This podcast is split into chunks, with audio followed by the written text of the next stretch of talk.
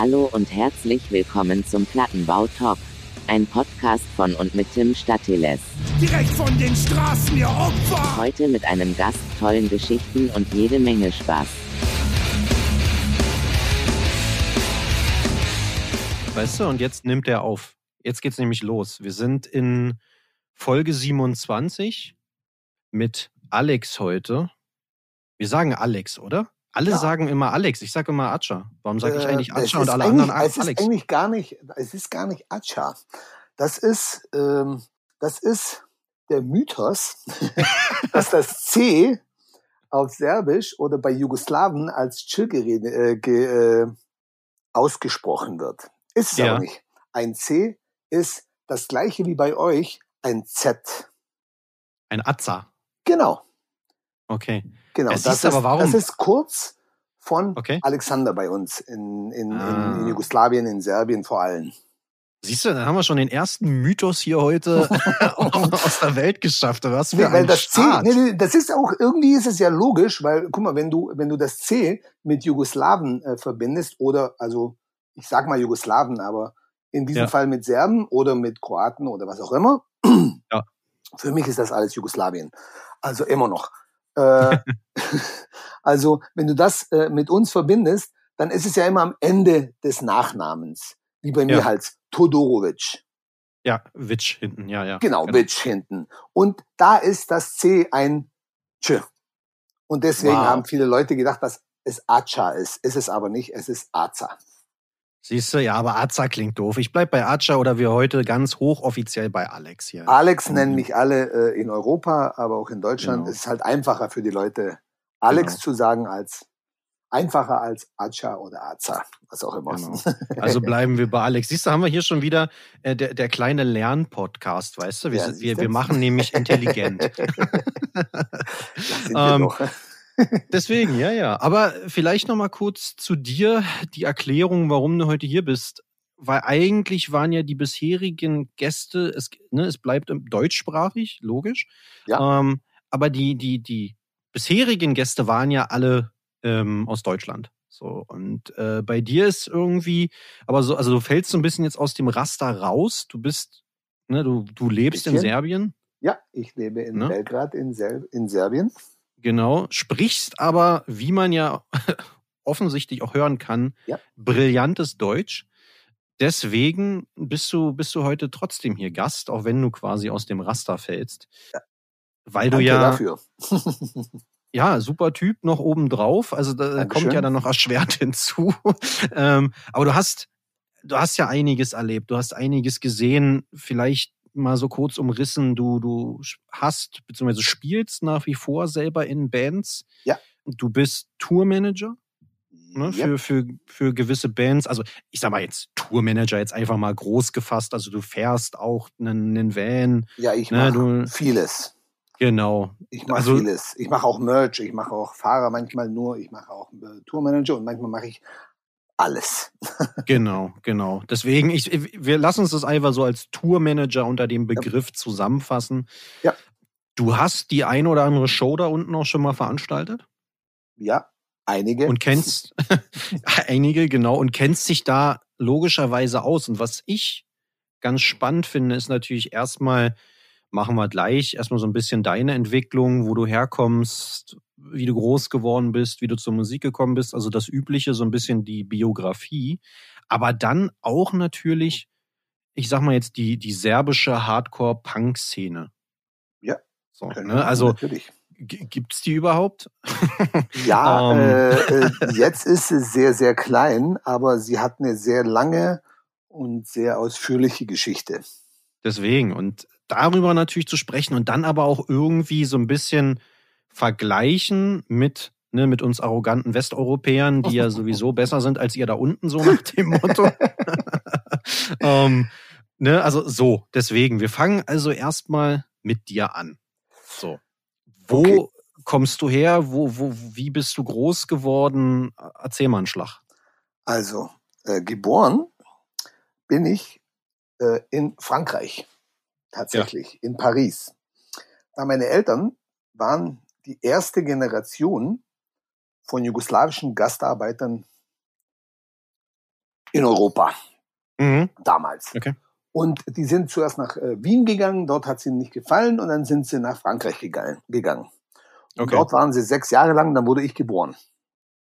Okay. Und damals waren äh, Ende 60er war das, das war 69 bin ich geboren, Mhm.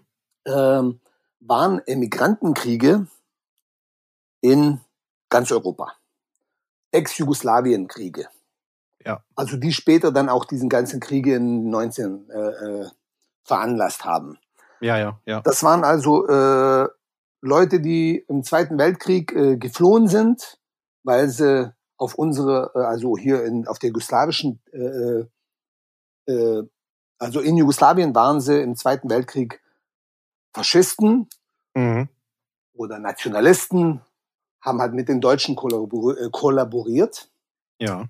und äh, sind dann geflohen, weil ja hier äh, die Partisanen, die Kom also das, die Kommunisten, sage ich mal, gewonnen haben Mhm. äh, mit den Alliierten zusammen. Und in den 60ern ging das wieder los. Kochte das alles wieder so ein bisschen hoch. Genau, ne? das kochte wieder hoch. Und dann äh, äh, wurde ein sehr guter Freund von meinem Vater ermordet vor ihrem Haus.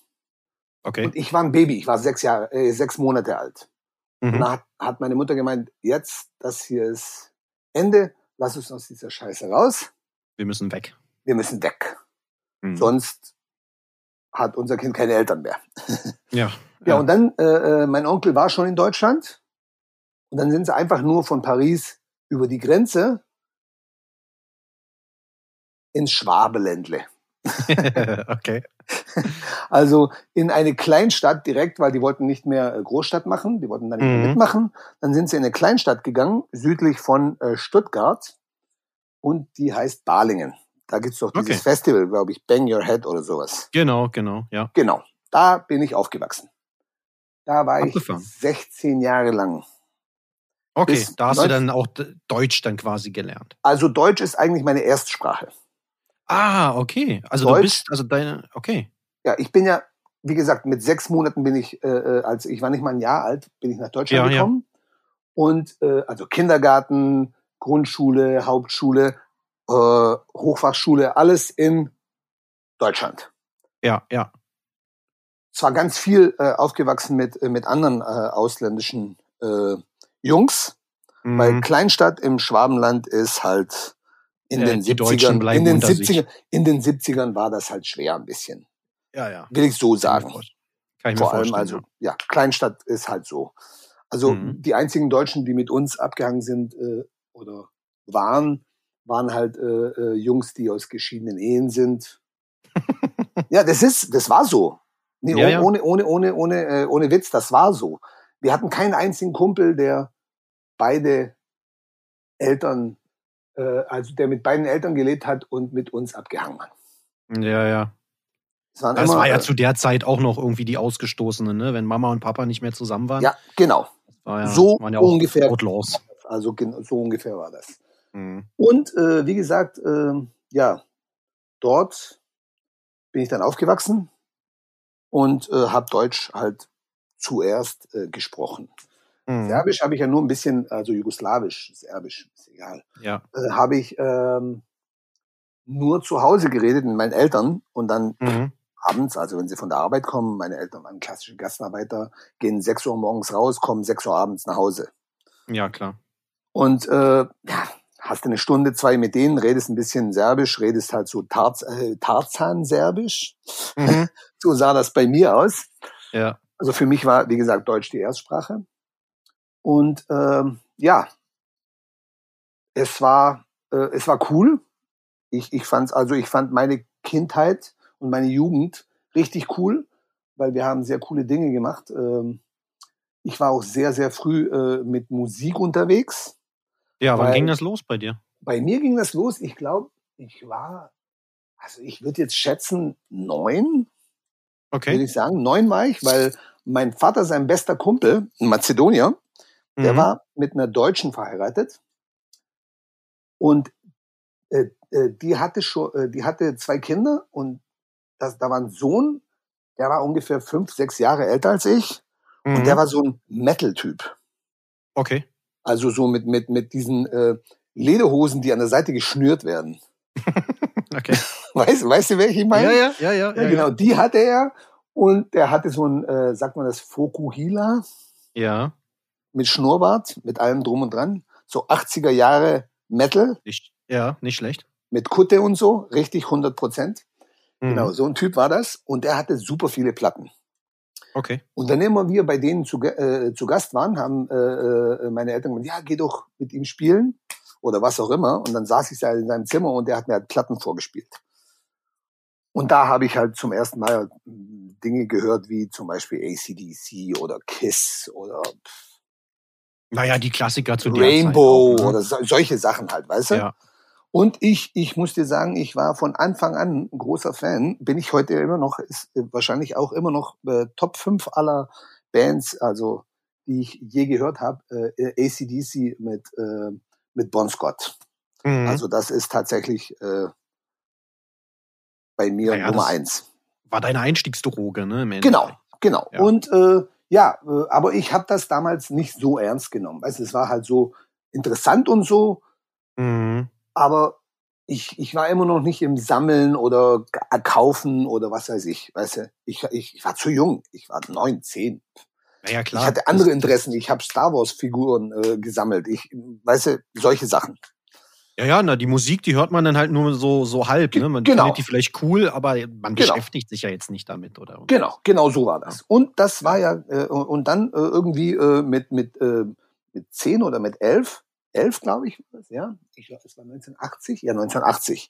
Da habe ich angefangen BMX zu fahren, also so Mhm. BMX-Rennen. Und da habe ich äh, äh, mit mit ganz vielen Jungs auch von überall äh, aus dem Schwabenland ähm, bei verschiedenen Rennen haben wir auch über Musik geredet Mhm. dann habe ich auch ganz viele andere Sachen äh, äh, gelernt. Also ich habe da äh, äh, Bands entdeckt, wie zum Beispiel The Police, die ich immer noch liebe. Mhm. Äh, ja, Kiss war halt eine Droge für jeden. Das, das mochte halt jeder. Also Kiss, wer Kiss nicht mag, der weiß, ich weiß, was ist denn das für ein Mensch? Ja, ja. ja, und äh, dann habe ich etwas entdeckt, was mir sehr interessant war, und das war Rap. oh, okay. Das war Rap. Das war äh, zum Beispiel Grandmaster Flash, glaube ich, war das. Mhm. Wann war das ungefähr? Das war, das war dann schon 82, glaube ich, oder 83, würde ich sagen. Mhm. Aber in der Zwischenzeit kamen ja auch andere Sachen bei mir, wie zum Beispiel, ich habe ganz viel Adam Ant gehört. Und Mhm. diese ganze Punk-Sache gefiel mir, also diese ganze, also der Outfit und so. Ich, ich, ich habe ein bisschen Angst davor gehabt, muss ich sagen, tatsächlich. Du warst ja noch jung. Ja, ich war 13, weißt du, so Ja. 12, 13 und Kleinstadt und weißt, wir hatten nie, also den ersten Punker habe ich gesehen mit 15 bei uns. Ja. Ich meine, das ist, musst dir vorstellen, Kleinstadt da, 30.000 Leute leben da. Ja, ja, und dann kommt da so ein Punker. Genau, und das war so ein Typ aus dem Gymnasium Mhm. Und der hatte, äh, das war, das war äh, lustig, der hatte, äh, das, das hatte ich gar nicht gecheckt damals, aber später kam das dann, ist auch eine meiner Lieblingsbands, der hatte ein Husker Du T-Shirt. Ui, okay, krass. Und er hatte im Ohr, in einem Ohr hat er ein Ohrring gehabt, also er hat ganz viele Ohrringe gehabt, so wie mit, mit äh, äh, Sicherheitsnadeln und so, weißt du? Mhm. Naja, und klar. alles infiziert und ganz rot und das kann ich mich genauso noch erinnern. Und er hat so, so Haare gehabt, wie zum Beispiel, äh, ich würde sagen, Discharge oder so, weißt du, so ja. Gespiked ein bisschen, so Ja. zwischen, zwischen Punk und Sweet Metal, würde ich sagen. Mhm. Okay. Ja, und äh, der hatte so Ohrringe mit, mit Gillette und mit äh, Tampon ha- halbrot angefärbt. Wow. Also das war für mich, also damals, pff, das war für uns unglaublich. Ja, das kann ich mir vorstellen. ja, wir waren halt immer noch äh, BMX-Kids, weißt du, die durch die Gegend gefahren sind und weißt du, Kiss gehört haben und ACDC und Grandmaster Flash und solche Sachen. Ja, ja. Ja, und dann kam, dann kam, äh, dann kam das Härtere, äh, äh, auch durch, durch ihn zum Beispiel und durch andere Jungs, die schon, Mhm. äh, da war dieser äh, Kumpel bei uns in der Klasse, der hieß Alexander Essig. Okay. Der war richtig auf Slayer, Ozzy Osbourne, Exodus, solche Sachen Also, drauf. Zu der Zeit so der, der härteste Scheiß eigentlich, den man da irgendwie Genau, das war, das ne? kam ja damals raus. Und der hat uns auch Ja. gemeint, also da war so ein Plattenladen, da sind wir hin nach der Schule immer und wir konnten uns ja nicht viele Platten leisten jetzt irgendwie. Und Mhm. da sind wir hin und haben halt Platten dort gehört. Das hat uns der Typ aus dem Laden halt, der hat uns das erlaubt. Mhm. Und dann kam unser Kumpel, der hat gemeint, die Platte müsst ihr anhören. Das wird hier der Renner, das ist super. Und wir so, was denn das? Und da kam, da hat er, holt er eine Platte raus und da war es halt so ein Hammer und Blut drauf und so. Und wir so, oh, geil, Hammer, Blut, weißt du? ja, Metallica halt, weißt du? Ja. Und ähm, ja, also zuerst kam das alles, also auch natürlich kam dann Iron Maiden und Judas Priest und die ganzen Sachen dazu. Und 1985 bin ich dann nach Jugoslawien gezogen. Mit Das deinen Eltern eine- dann. Ja, das war eine Idee von meinem Vater, weil Okay. Es war auch eine gute Idee, muss ich jetzt sagen, äh, in der Retrospektive muss Mhm. ich sagen, es war eine gute Idee, weil wir haben angefangen mit 14, 15 ein bisschen mehr Scheiß zu bauen, als erlaubt ist. okay. Ich würde sagen, ich hatte, bis ich 15 war, nee, bis ich 14 war, ja, bis ich 14 war, am 14. Geburtstag war ich im Gericht. Ei, okay. Ja, und habe äh, 60 Strafstunden im Mhm. Krankenhaus bekommen. Was hast du gemacht? Wir haben äh, bei einem Schneider in Ja. sein Ladenzimmer eingebrochen. Oh, scheiße, okay. Ja. Also Warum? Wir, wir, weil wir dumm waren. Warum? Das Warum machst du mit 14 solche Sachen? Weil du dumm Ja, bist. klar. Weil du dumm bist und weil niemand da ist, um dir zu sagen, nee, mach das nicht, weißt du, weil du, du hängst ab mit sechs anderen Jungs, die andere auch dumm sind wie du. Ja. Und äh, eure Eltern sind halt nicht da und die arbeiten den ganzen Tag und ihr hängt halt den ganzen Tag äh, nach der Schule auf der Straße rum. Und was machst du dann? Entweder du schlägst dich mit irgendwelchen Poppern und, und reichen Kids oder Mhm. du willst halt auch neue irgendwie, was weiß ich, Adidas-Schuhe haben oder sowas, weißt du? Brauchst halt Geld. Ja, und dann haben wir das gemacht. Dann haben Ja. wir halt 60 Stunden jedes Wochenende, wo Jungs äh, auf der BMX äh, äh, Rennbahn waren, war ich im Krankenhaus äh, Boden schrubben Ei, okay. und Scheiße ausschütten. Mhm. Ja. Ja, hey, man muss lernen. Ja, also ich, ich denke, es hat dir einiges beigebracht, oder? ja, hat mir tatsächlich einiges beigebracht. Ja. Und mein Vater hat dann gemeint, hey, das ist jetzt, äh, ihr werdet jetzt zu, äh, zu unartig. Mhm. Also lass uns das beenden. Und ich mochte ja Jugoslawien, ich mochte ja hierher kommen jedes Jahr und einen Monat, zwei hier bleiben und ja, und dann bin ich halt hierher gekommen und die ersten sechs Monate waren für mich, also der erste Monat war super, bis ich nicht in die Schule gekommen bin. Mhm. Und dann kam ich in die Schule und dann fing für mich also tatsächlich sechs Monate Horror an. Du bist halt Naja, in einem Land. Sprache wahrscheinlich. Genau, Sprache. Und dann äh, äh, äh, äh, findest du eigentlich raus, dass das Land, wo du hingekommen bist, gar nicht diesen einen Monat ist, wo du immer da bist, weißt du? Weil der eine Monat ist halt so kurz und du siehst halt nur ist halt coolen Urlaub. Sachen.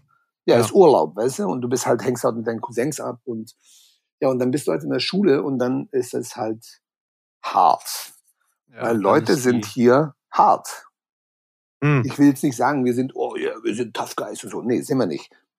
Manche schon. Wie, also nicht mehr als in Deutschland oder was weiß ich, woanders, in Barcelona oder irgendwo anders. Aber Mhm. es ist halt hart. Es ist eine Großstadt.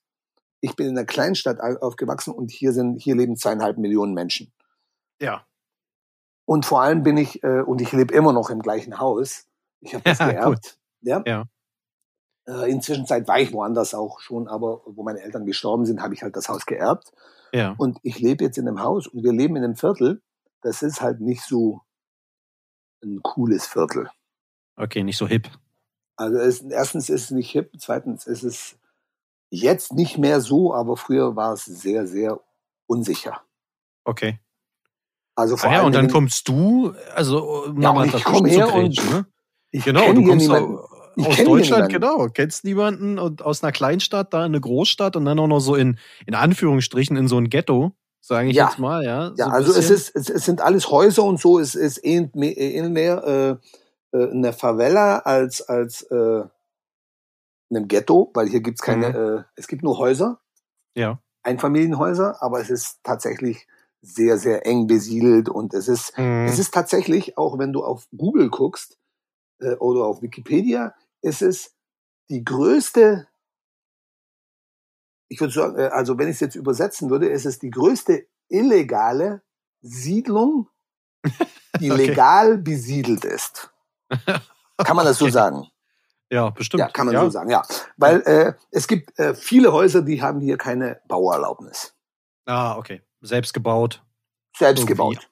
Ja, mit Hilfe von angebaut. Leuten und so, Mhm. mit Freunden und was weiß ich. Ja, ja, also genau. ohne Plan, die Straßen sind, also hier gibt's keine Straße in unserer Siedlung, außer die Hauptstraße, wo sich zwei Autos aneinander vorbeifahren können.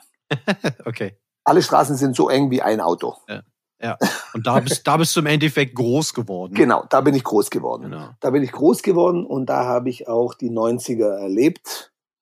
Die berüchtigten 90er bei uns. Die waren Ja, ja, auch nicht ganz so einfach, ne? Nee, die waren, also die waren. Sehr, Also wie muss man schwer. sich das vorstellen, wenn, wenn du dir das überlegst, du bist hier bei Stuttgart, ne? Ich meine, es ist ja nur äh, äh, gute Gegend, sage ich mal Ja. so, und dann da noch in einem Vorort, wahrscheinlich, Ja. in einem kleinen Örtchen dort, Ja, so, ne? Und genau. dann gehst du dort zurück. Wir haben es gerade beschrieben. Wie, also wie, wie sahen die 90er aus? Was, was, also, Also- ich meine, also alles war cool in den 80ern erstmal. Also ich habe mich Okay. jetzt angepasst und alles war cool. Ich habe Leute Genau. kennengelernt aus der Szene, in der Genau. Schule gleich, also gleich in der Schule habe ich einen einen Kumpel äh, äh, kennengelernt, der war ein Skinhead. Ich wusste Ja. gar nicht, dass er ein Skinhead war. Ich wusste ja gar nicht, was ein Skinhead ist. ja, Also das, das wusste ich gar nicht. Ich Ja. war 16 äh, und habe immer noch äh, viel Rap gehört und, und Metal mhm. und ein bisschen, also weißt du, so Police und, und äh, The Cure Rock. und, und solche Sachen halt Rock. Ja. Und dann kommt so ein Typ neben mir, sitzt der neben mir in der Schule, hat so eine Bomberjacke an und, und, und, und Stiefel unten, hat eine Glatze und fragt mich, was hörst du für Musik? Und ich so, ACDC und was weiß ich. Und er meint, ich bring dir morgen eine Kassette. Und die habe ich heute noch, die Kassette. Die habe ich, geil. die habe ich heute noch. Das, da, die hieß äh, Mali Ril. Das heißt Okay. ähm, äh, äh, kleines Schaufeln. Okay. Okay. Also wie wenn du ein Loch äh, Ja, ja. gräbst, weißt du? Und ähm, äh, da waren auf der A-Seite äh, GBH und Discharge mhm. und auf der B-Seite waren Seven Seconds, Bad Brains und Solonski Front. Das, war eine, das, ist, das ist eine alte serbische Hardcore-Band. Okay. So, ich würde sagen 84 bis 87 waren die, haben die Mhm. gespielt. Und ich war direkt, also direkt war ich verliebt in, in, in vor allem GBH und Seven Seconds. Äh, Discharge mochte ich. Bad Brains konnte ich tatsächlich damals nicht gleich äh, äh, äh, wahrnehmen. Ja, gut, aber vielleicht auch verständlich, wenn man, ne, du kommst da aus dem Metal. Ja. So, Discharge waren ja und sind ja auch durchaus hart. Ja. Sage ich jetzt mal Ja, so, genau, ne? sind und sie dann auch. Bad, Bad Brains war ja dann vielleicht. War, war für mich zu dreckig. Mhm, mhm. Zu dreckig und zu, zu, also ich, ich, ich, meine Liebe zu Bad Brains kam erst später, aber damals hatte ich es tatsächlich nicht wahrgenommen gleich. Okay. Ja, und dann neben ihm habe ich halt ganz viele andere Sachen. Also ich war jetzt auch schon in den Ramones, ich war auch schon im Clash, ich war auch schon im Sex Pistols. Das habe ich alles schon also miterlebt und alles schon mitgekriegt. Aber dann kam dieses härtere Zeugs und dann hat der mir halt so viele Sachen, hat der mich gebombt mit Bands wie zum Beispiel Messiah aus, aus äh, der Schweiz, glaube ich, waren die. Mhm. Und also solche Sachen halt. Ultra hart und ultra schnell und dann die ganzen finnischen Sachen und oh. Also, aber erstmal eine doofe Frage. Wie, wie Ja. seid ihr an den, wie seid ihr an diese ganze Musik gekommen? also es gab ja immer jemanden, dem seine Eltern irgendwo hingereist sind oder ah, okay. weißt du, meine Eltern waren ja auch immer noch in Deutschland und Mhm. dann habe ich halt manchmal Platten bestellt, wo wir noch in den 80ern waren und dann äh, später in den 90ern waren dann waren es dann CDs, weil es einfacher war zu bestellen Mhm. und mitzunehmen und äh, ja, also Aber hattet ihr dann 80 einen Laden oder irgendwas? nee, nee, nee, nee gab's Gab's doch nicht, oder? Nee, gab's, gab's nee. gibt's immer noch nicht. Ja. gibt's immer noch nicht. Nee, nee, nee. Es gab äh, tatsächlich, äh, ich würde mal sagen, äh, vielleicht 89 bis 91 gab's einen Laden und ein Label in Novi Sad. Mhm. Maximum Rock'n'Roll hieß der. Und äh, die hatten, bei denen konntest du Punk- und Hardcore-Platten kaufen. Okay. Konntest du machen. Der hat auch einen Release gemacht von meinen Kumpels, von Dead Mhm. Ideas. Mhm. 1990 und meine erste Band Definite Choice hätte, also wir hatten Demo aufgenommen mit drei Songs und der wollte das rausbringen, auch auf 7 Inch und der hat auch das Tape bekommen von uns aus dem Studio und der wollte das rausbringen auf, auf, auf, auf, auf 7 Inch und dann fing der Krieg an. Und dann Mhm. fing Krise an und die Sanktionen und kein Geld und dann konnte er es nicht machen. Ja. Und tatsächlich habe ich dieses Tape zum ersten Mal wiederbekommen vor drei Jahren. Okay, krass, ja. Also der hatte das Tape dann so lange. Der hatte das Tape die ganze Mhm. Zeit in seiner, in seiner äh, Archive Mhm. liegen und ein Kumpel aus dieser Band, Dead Ideas, die ich, die ich erwähnt habe, die Ja. auch bei meiner, meiner Meinung nach eine der größten und, und besten Hardcore-Bands aus unserer Region ist, war, äh, der hat das, der war bei ihm irgendwie zu Besuch und hat das dann gemeint, ey, hier, gib das bitte Alex und Ja, Ja. cool. Ja, also wie gesagt, die 80er gingen also äh, einmal so äh, durch. Äh, ich habe da die ersten Hardcore-Shows gesehen äh, bei uns in so in so Jugend, also Häusern und und Kulturzentren. Ich war halt, ich habe halt viele Sachen gesehen, ähm, wie zum Beispiel äh, Sacred Reich und solche Sachen halt, weißt du, halt Okay, also die sind dann durchaus schon zu euch darunter gekommen. Ja, ja, ja, ja, wir hatten ganz viele Konzerte. Also Jugoslawien war, äh, war also äh, ganz groß auf der Mappe. Mhm. Bei vielen Bands, es gibt ja auch diese Platten von, äh, ich glaube, Yugo Subs, glaube ich, äh, Live in Yugoslavia. Mhm. Und Angelic Upstarts haben, glaube ich, eine Live in Yugoslavia Platte. Und äh, wir hatten tatsächlich äh, in, in, in, in, in der Hauptstraße von, von Belgrad, also so, das ist jetzt eine Fußgängerzone, aber Okay. früher war das äh, war so eine Straße. Äh, in der, äh, am Ende dieser Straße vor, vor dem Park mit unserer Burg, wo eigentlich Ja. äh, die erste Siedlung von Belgrad war Mhm. wo es noch Singidunum hieß. Also Mhm. da ist am Ende der Straße ist ein Gebäude, das ist die Akademie für Kunst. Okay. Und da war von 75, glaube ich, oder 76 im Keller von diesem Gebäude war ein Club, der hieß Academia. Okay. Und dieser Club war, also das ist auch, äh, kannst du alles nachlesen, könnt ihr alles nachlesen, checkt das mal. Es ist sehr, sehr interessant, weil der Club wurde gegründet von Studenten, äh, um sich das ganze Material, was sie brauchen, um zu malen, um zu zeichnen, um zu, äh, also als Bild hauen, äh, Mhm. haben sie sich dadurch verdient, dass sie nachts im Club gearbeitet haben und Eintritt verlangt haben und äh, Getränke verkauft haben und DJs hatten Ja. und haben davon ihre Studien finanziert. Ja, geil. Cool. War richtig, richtig eine coole Sache. Ja. Und dieser Club wurde sehr, sehr schnell zu einem der populärsten Clubs in Europa Okay. für äh, so ein bisschen artsy, Mhm. also so Punk und und und die ganze und da haben auch äh, Angelic Upstart gespielt und UK Subs und so viele Bands. Also ich habe ganz ganz viele Bands, also Höchster Dü habe ich dort gesehen und ganz ganz viele Sachen halt. Coole ja. Sachen. Wie viele, wie viele gesehen. Leute haben da reingepasst? Äh, Wenn es ultra voll war, weil das musst du dir vorstellen, das ist nicht ein das ist nicht ein Raum. Das ist wie als ob du jetzt im Casio unten Mhm. alle Räume aufmachst. Ach so, also so und du ein kannst von einem wo Raum in den anderen ja. Laufen und so, Ja, ja. weißt du? Ja, ja. Und da passen tausend Leute rein. Cool. Und die war, also waren die dann auch da? Gab's, war da so eine große Szene? Ja, ja, ja, ja. ja. Da Okay. hattest du freitags und samstags, wo DJ Night war, waren tatsächlich, äh, du konntest da sowieso nur rein mit ähm, äh, Clubkarte. Ja. Also es konnte nicht jeder rein. Du Mhm. musstest, du musstest, zuerst war es also bis zum, äh, sagen wir mal, Mitte 80er, waren es nur Studenten oder Studenten generell von der Belgrader Universität. Ah, okay. Du musstest einen, einen, Nachweis haben, dass du ein Student bist und dann kriegst du eine Clubkarte und dann kannst du rein. Und dann halt die Leute, die halt jemanden kannten und der die dann reingebracht hat. Mhm, okay.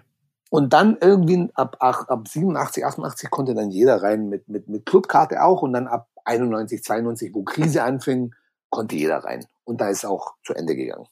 Ja, gut, okay. Dann sind wir ja jetzt quasi auch schon in den 90ern, Genau. Ne, die wir angesprochen hatten. Da hat sich ja, dann ein bisschen, also, also auf der einen Seite natürlich das Leben bei euch, bei dir ja auch ein bisschen, also verändert. Bei jedem. Ne, bei, bei jedem, genau. Und dann, ähm, ja, wahrscheinlich auch die Musiklandschaft da unten, oder? Also, Ja. was ist da passiert? Also es ist, es ist tatsächlich von einem Tag auf den anderen wurden alle deine Freunde dir verkauft als deine Feinde. Ja. Weil 89 war ich in Zagreb und habe die Ramones gesehen. Mhm. Mit allen meinen Kumpels aus Kroatien, die ich kannte, mit denen ich in der Armee war. Ich war ja 88, 99 in, 89 in der Armee in Mhm. Kroatien. Normale, damals jugoslawische Armee. Und ich Ja. kannte ganz viele Leute von der Hardcore-Szene. Und wir kannten uns halt alle. Von Shows her und so. Ja. Und dann 91, März, wurden auf einmal überall in den Medien, Kroaten sind deine Feinde. Okay. Was natürlich die, also die meisten Leute so auch geschluckt haben, wie jede andere Tablette, die ihnen äh, äh, geliefert wird durch die Medien. Ja. Auf beiden Seiten, leider. Ja. Aber von uns in der Hardcore-Szene war das die ganze Zeit etwas Unakzepta Unakzeptables. Also wir Ja, haben das ja. nicht äh, irgendwie. Wir waren die ganze Zeit auch in Kontakt mit unseren Kumpels und äh, haben uns auch Sorgen gemacht und die äh, über uns und wir von, über die. Und weißt du, äh, es war halt unfassbar. Du bist 21 und auf einmal kannst du nirgendwo mehr hin. Ich wollte gerade sagen, ihr konntet ja dann auch nicht mehr, äh, nicht mehr Nein, reisen. Nein, Ne? Ihr konntest die, die, Also von, ich bin 21 geworden Ja. und ich bin das erste Mal verreist wieder mit 26. Ja. 25. Ja. 25. 96 Ja. sind wir dann nach Budapest gefahren und haben dort, äh, ich glaube, es war eine Show Madball, Ignite, Straight Faced und Racial Abuse. Mhm. So war die Tour. Das war eine MAD-Tour. Mhm. Da waren wir auf der Show und das war für uns, also das war, Ein Befreiungsschlag. das ist unglaublich. Aber was habt ihr denn in der Zeit gemacht, wo ihr, also, äh, wo ihr nicht reisen durftet? Hast du dann einfach gearbeitet als irgendwas? Also du, ich, Ähm. ich habe ich hab zuerst gearbeitet äh, auf dem Bau viel, Mhm. weil du musst irgendwas machen, das ja, ging, wo, wo, wo du noch bezahlt wurdest. Also wo, wo, wo nicht, äh, wo die äh, Hyperinflation noch nicht kam. Ja, Das klar. war 91, glaube ich. Ja, 91 bis 92. Und dann ging's richtig bergab. Dann Mhm. ging's richtig bergab, dann ging der Krieg richtig los. Und da war also der Krieg war ja äh, äh, auf, auf der kroatischen äh, äh, mehr. Mhm. Aber wir fühlten das Ganze, also in Zagreb war auch nie Krieg, in Belgrad war nie Krieg, also es wurde nicht äh, tatsächlich, äh, musst dir nicht äh, so vorstellen, es war tatsächlich nicht so, dass du jetzt hier äh, äh, äh, viel äh, irgendwie Schießen hattest und so, außer, Ja, ja, ja. außer du hattest halt die ganzen, äh, äh, äh, die ganzen, also alles hast du gefühlt, weil Mhm. die Ökonomie ging nach unten, Sanktionen kamen, du wurdest abgeschlossen, also äh, niemand könnte rein, nichts konnte rein, nichts konnte raus. Du hattest kein Benzin, du hattest kein Brot, du hattest Läden, die sind komplett leer, wie in so Zombie-Film, musst du dir vorstellen, Ja. du willst dir was kaufen, Ja. du kannst dir nichts kaufen. Es Ja. gibt nichts zu kaufen. Alles, was du kaufen konntest, konntest du nur auf dem Schwarzmarkt kaufen, auf der Straße. Und dann äh, musst du dir das so vorstellen, äh, 92, also Ende 92 und ganz 93, also ganz 1993, musst du dir so vorstellen, du, du, du arbeitest einen Monat lang Mhm. und du verdienst 100 Millionen Dinar. Das ist lustig, ich weiß, das klingt lustig und Ja, das ja. ist auch lustig. Das ist, wenn du jetzt äh, so drüber nachdenkst. Du verdienst 100 Millionen Dinar oder eine Milliarde Dinar Mhm. und du gehst und wechselst das in Deutschmark und du kriegst dafür 5 Deutschmark. ja, es ist halt eigentlich nichts wert. Ne? Ja, und morgen, Ja. wenn du es nicht gewechselt hast, morgen sind diese 100 Milliarden oder 100 Millionen eine Deutschmark. Ja. So schnell ging's bergab. Ja, ja, klassisch halt. Und dann, Inflation. natürlich, das nächste, was dann kam, war Kriminalität. Logisch, ging die richtig Leute, Ging Genau. richtig hoch. die Leute mussten überleben. Genau. Und dann, dann äh, war es hier halt äh, sehr gefährlich, weil es, es gab jeden Tag Straßenkriege zwischen Banden und Mhm. äh, also organisierten kriminellen Banden, die sich halt gegenseitig erschossen haben. Und was- du konntest also tatsächlich, es gab ein paar coole Orte, wo du hingehen kannst, aber du solltest halt nicht irgendwie durch äh, gewisse Straßengegenden oder was weiß ich, in, zu gewissen Orten gehen. Das solltest Ja, ja, ja. machen. Als normaler aber- Mensch oder als, weißt du, ich meine, das ist. Ja, ganz ja. Wenn man, wenn man jetzt aber äh, Discogs glauben darf, dann Ja. hast du ja Definite Choice Genau. Anfang der 90er trotzdem. Also du, äh, 91. du hast eine, 91. genau. Du hast eine Band gestartet in dieser Genau. ganzen abgefuckten Zeit ja All, eigentlich. Ne? Viele von, das war ja auch die ideale Zeit für sowas. Äh, Ich meine, du hattest halt viel Wut und Mhm. viel äh, Misstrauen und viel irgendwie auch ähm, Enttäuschung in dir Ja, klar. und Frustration. Du warst jung, äh, du siehst viele Leute überall in der Welt, die haben Spaß und reisen und was weiß ich und ha- verdienen auch Geld und leben auch alleine und was auch immer. Und du kannst das nicht. Ja. Hier äh, leben Leute bis äh, sie 35 sind äh, immer noch zusammen in Familien mit Mhm. ihren Eltern und äh, Geschwistern. Das ist also normal hier. Ja, ja. Und das ist halt so, war das halt damals auch. Und wir haben halt damals äh, irgendwie einen Fluchtweg gesucht, irgendwo, wo wir halt das alles äh, vergessen können. Und das waren halt die Bands und das war halt die Szene. Und die, die war ja schon da. Die war ja auch schon irgendwie bis, äh, wie ich sagen, bis an- Anfang 90er war das halt so ein Ding, das hat gekocht. da gab da gab's viele so Crossover-Bands und viel äh, beeinflusst von der finnischen Schule. Und Okay. dann, also es gab tatsächlich noch nicht irgendwie sowas, äh, dass das in eine Richtung gegangen ist und, und das irgendwie so zusammen war. Also es war alles so verschiedene Bits und Pieces von Mhm, überall her. mhm, Weißt du, mhm. ein bisschen so englische Schule, ein bisschen mehr. Also nicht viel amerikanische Schule, nicht viel. Okay, ja, super. Schön, dass du das nämlich sagst. Das wäre nämlich auch meine Frage gewesen, woher, weil Definite Choice, also mein, wenn man sich die Band mal anhört, es war ja schon so ein bisschen verfrickelt irgendwie, ne? Jetzt nicht, nicht, nicht gerade eingängig, finde ich jedenfalls, die Musik. Ja. Ähm, was ja, so wie du es jetzt beschreibst, ja auch irgendwie die Zeit widerspiegelt, ne? So irgendwie alles rauslassen, einfach Genau. so, Das ne, auf ja- die, auf, auf die Kacke hauen, so.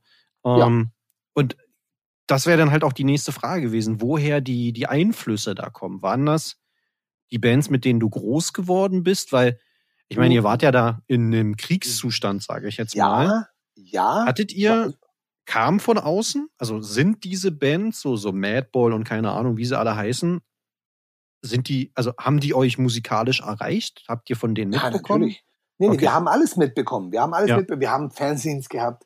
Die Fanzine-Szene Szene war hier ganz groß, war immer groß und ist, ist immer noch groß. Mhm. Wir haben immer okay. noch super coole Fanzines und äh, äh, vor allem die gleichen Leute, die die Fanzines damals gemacht haben, machen die heute immer noch. ja, cool. Heißen Ja. halt anders, aber sind halt die gleichen Leute. Ja. Und ja, äh, wie gesagt, wir haben halt alles, äh, äh, es war, wenn, wenn, wenn, wenn es DIY gab, irgendwann mal, Mhm.